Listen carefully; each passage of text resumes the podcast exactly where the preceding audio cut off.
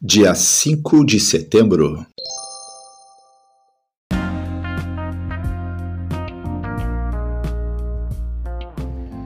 Bíblia Bom Dia, versão Nova Tradução na Linguagem de Hoje. Reflexões, Pastor Israel Belo de Azevedo. Áudio, Pastor Flávio Brim.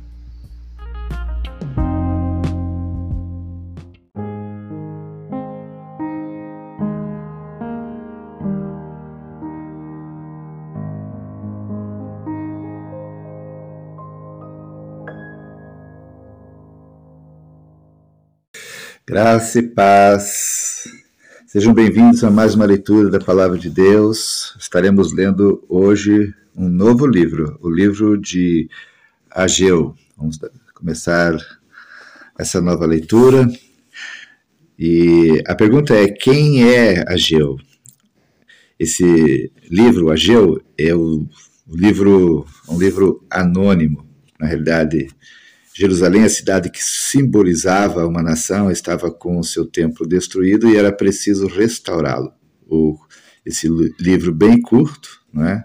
o livro de, do profeta Ageu, ele pode ser lido como uma espécie de metáfora para as nossas vidas.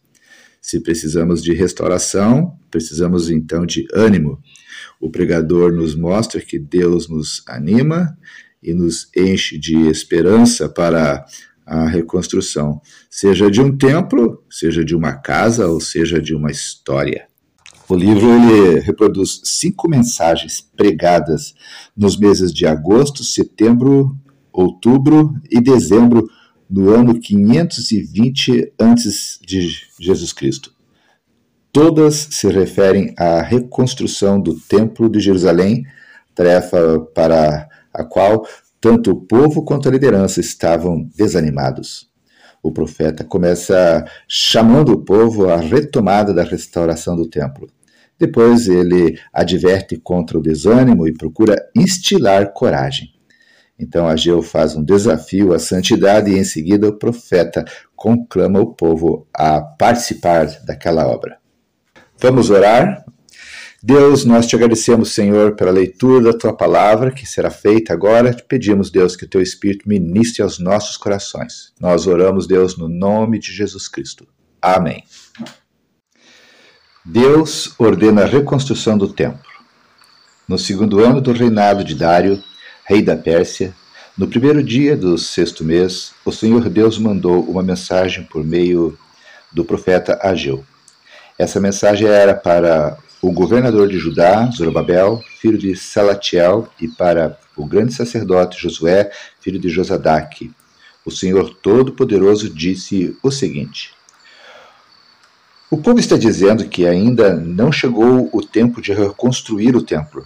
Por isso o Senhor falou assim por meio do profeta Ageu: Povo de Judá, será que fica bem vocês viverem em casas luxuosas enquanto o meu templo continua destruído?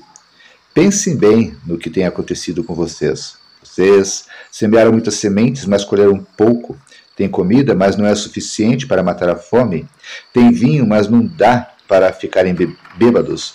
Tem roupas, porém elas não chegam para uh, os proteger do frio. E o salário que o trabalhador recebe não dá para viver. Por isso o Senhor Todo-Poderoso diz: pense, pensem bem no que tem acontecido com vocês. Agora, vão até a montanha, tragam madeira e construam de novo o templo. Eu ficarei muito contente com esse templo e ali seria adorado e honrado. Vocês esperavam colheitas grandes, porém elas foram pequenas. E quando estavam levando para casa o pouco que colheram, eu soprei tudo para longe. E por que foi que eu, o Senhor Todo-Poderoso, fiz isso? Foi porque vocês só vivem cuidando das suas próprias casas, mas não se importam com a minha casa, que está destruída. É por isso que não chove e os campos não produzem colheitas. Eu fiz com que houvesse seca nos campos e nas montanhas. Fiz com que a seca atingisse as plantações de cereais, as parreiras, as oliveiras e todas as outras plantações do país. ela castigou as pessoas, os animais e todas as plantações. Versículo 12: O povo obedece à ordem de Deus.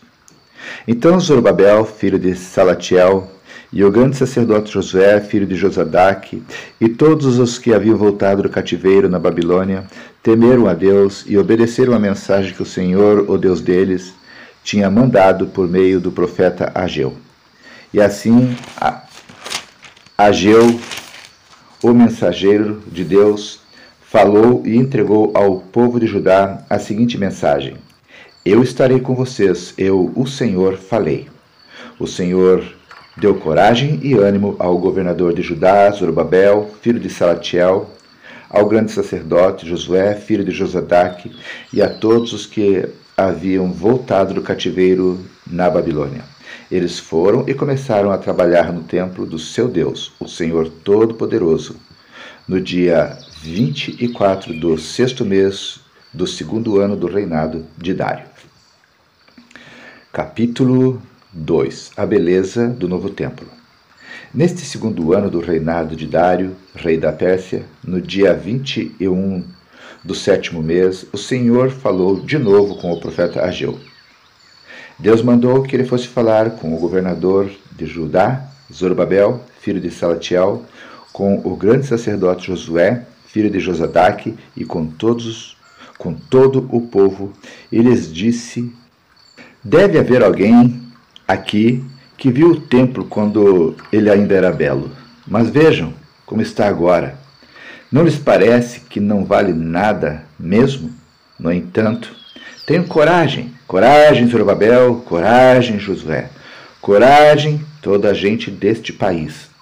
Trabalhem todos, pois eu, o Senhor Todo-Poderoso, estou com vocês.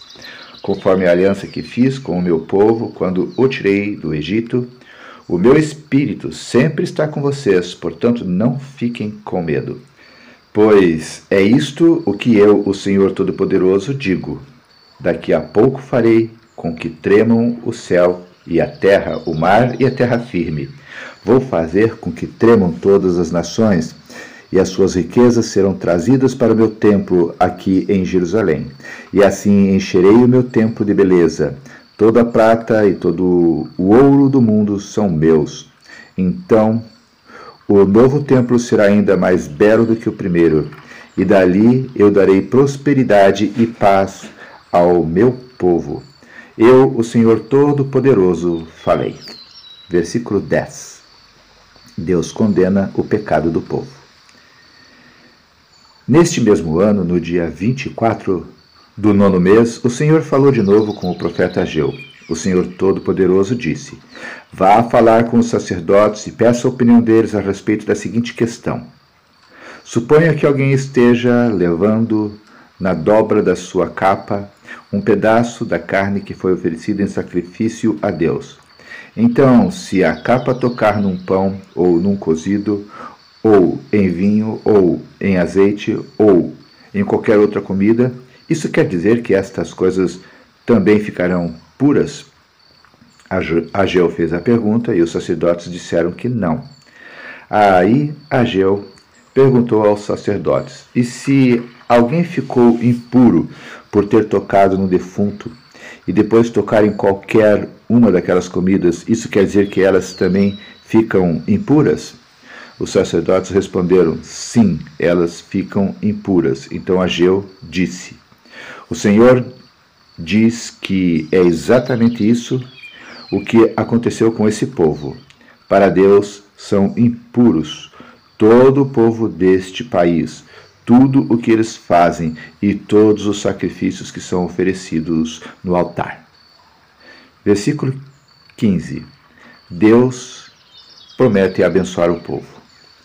O Senhor Deus diz: Pensem bem em tudo o que aconteceu desde aquele dia, antes de vocês terem começado a construção do templo. O que é que acontecia? Se alguém ia até um depósito procurando 200 quilos de trigo, encontrava só 100 quilos. Se fosse até o lugar onde se faz vinho querendo 100 litros, encontrava somente 40. Eu os castiguei com ventos muito quentes com pragas nas plantas e com chuvas de pedra, e assim destruir todas as suas plantações. Mas mesmo assim, vocês não voltaram para mim. Hoje mesmo, no dia 24 do nono mês, vocês acabaram de construir o alicerce do templo. E vejam bem o que vai acontecer daqui em diante. Mesmo que agora não haja trigo nos depósitos, mesmo que as parreiras, as figueiras, as romazeiras e as oliveiras não tenham produzido nada, de hoje em diante eu os abençoarei. Versículo 20. A promessa de Deus a Zorobabel. Naquele mesmo dia, o dia 24 do nono mês, o Senhor falou de novo com Ageu e mandou que ele dissesse a Zorobabel, o governador de Judá, o seguinte: Eu vou fazer tremer o céu e a terra, vou derrubar os tronos dos reis e acabar com o poder de todos eles. Vou destruir os carros de guerras e os que andam neles, e os cavalos também morrerão. Os cavaleiros matarão uns aos outros. E quando aquele dia chegar, eu farei com que em meu nome você governe o meu povo, pois você, Zorobabel, filho de Salatiel é o meu servo escolhido. Eu, o Senhor Todo-Poderoso, falei. Término da leitura do livro de Ageu. Quais foram os ensinamentos desta leitura do livro de Ageu? Nós aprendemos várias lições. Várias lições para o contexto organizacional também familiar e pessoal. Vamos separar pelo menos cinco ensinamentos, cinco lições. A primeira, Deus chama pessoas para fazer o que ele precisa fazer no mundo, como fez com Ageu. Precisamos estar atentos a isso. Segundo, além de nos dar uma tarefa, Deus nos capacita com coragem para realizar o que ele nos pede, devemos nos apresentar para fazer o que Deus quer que façamos. Terceiro, Deus promete estar sempre conosco, de modo que podemos confiar e esperar, ou seja, devemos sim confiar em Deus. Quarto, todos os bens da terra pertencem a Deus. Devemos nos lembrar disso quando retemos aquilo que devemos entregar a Ele por meio da igreja.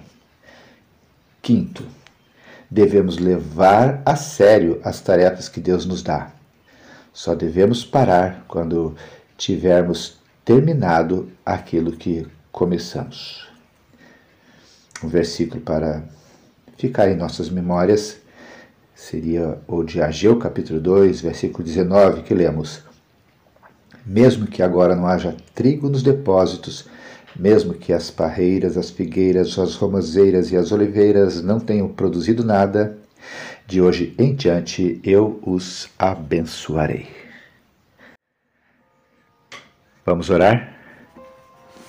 Deus querido, Deus amado, muito obrigado, Senhor, por, pela bênção de fazermos a leitura desse livro do profeta Ageu. Deus, nós, nós te agradecemos, Senhor, porque tu nos chama para participarmos do teu agir, ó Deus, para fazer aquilo que tu precisas que seja feito no mundo. Deus, isso para nós é um privilégio e nós te louvamos, agradecidos por isso. Sim, Deus, precisamos, para fazer isso, precisamos, Deus, de coragem. Nós sabemos, Senhor, que teu Espírito nos dá essa coragem para realizarmos as tarefas que tu tens pedido para nós. Obrigado, Senhor, por essa, esse agir do teu Espírito. Nós clamamos, Senhor, continue nos capacitando, porque humanamente, Senhor, fracassaremos. Somos limitados, mas o teu poder, Senhor, é imensurável. Então nos ajude, Senhor, nos dando essa capacitação para enfrentarmos os desafios, ó Deus, do nosso ministério, na nossa casa, no nosso trabalho, Senhor, junto com o teu povo, com a tua igreja, nos capacite, Senhor, com a unção do teu Espírito para isso, nos dê ousadia, tire de nós todo medo, todo receio, nos dê visão, Senhor, para que possamos é, olhar, ver os teus propósitos e, Senhor, sermos cheios da capacitação do teu Espírito.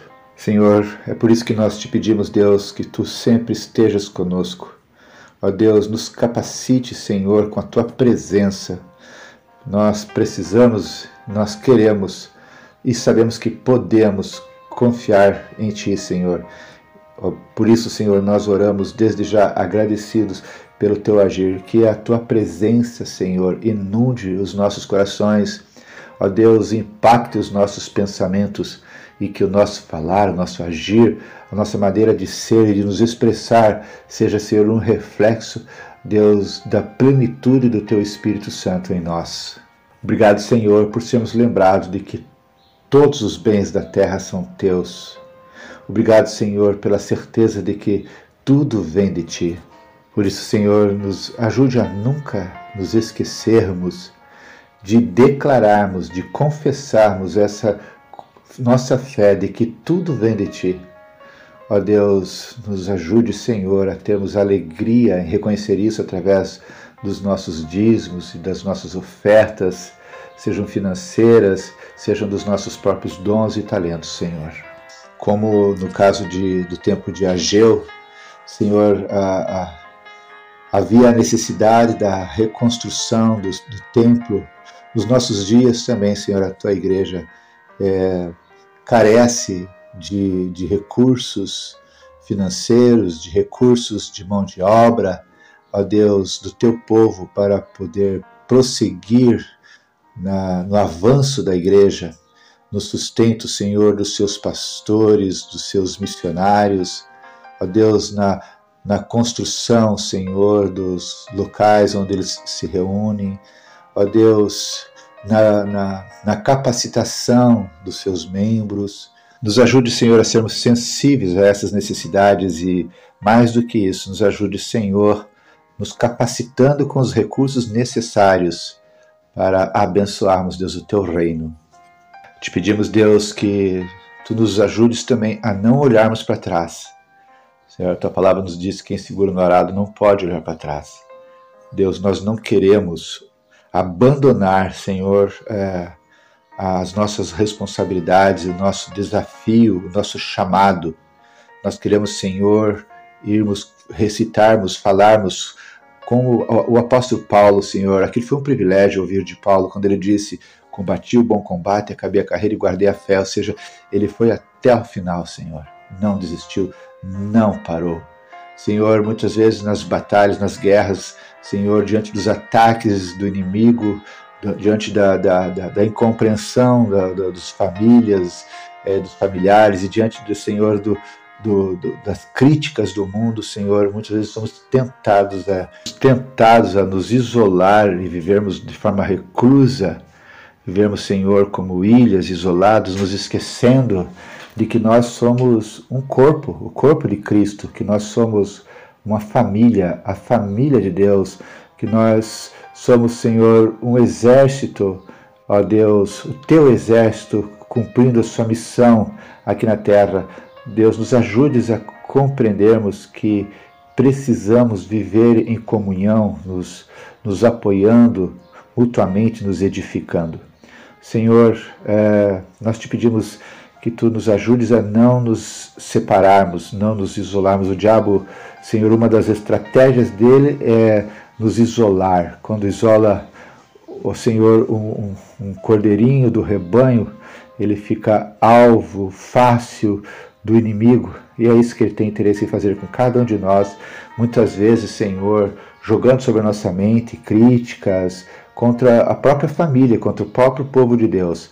Nos ajude, Senhor, a não olharmos isso, essas circunstâncias e o nosso coração e os nossos olhos estarem totalmente focados no autor e consumador da nossa fé, que és tu, Jesus Cristo. E é assim que nós oramos a Deus no nome, no teu nome, Jesus. Amém.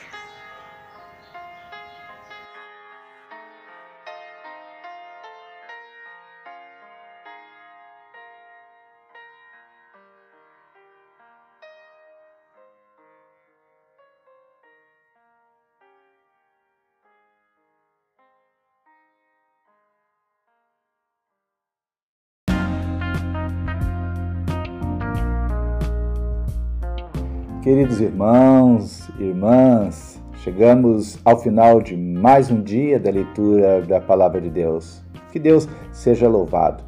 Quero deixar aqui um abraço gostoso a todos vocês que estão nesse momento acompanhando a leitura da Palavra de Deus.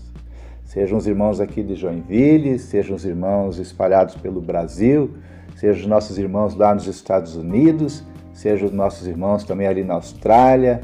Que Deus os abençoe, que Deus a todos nos abençoe. Oremos uns pelos outros em todo o tempo e, se Deus quiser, até amanhã.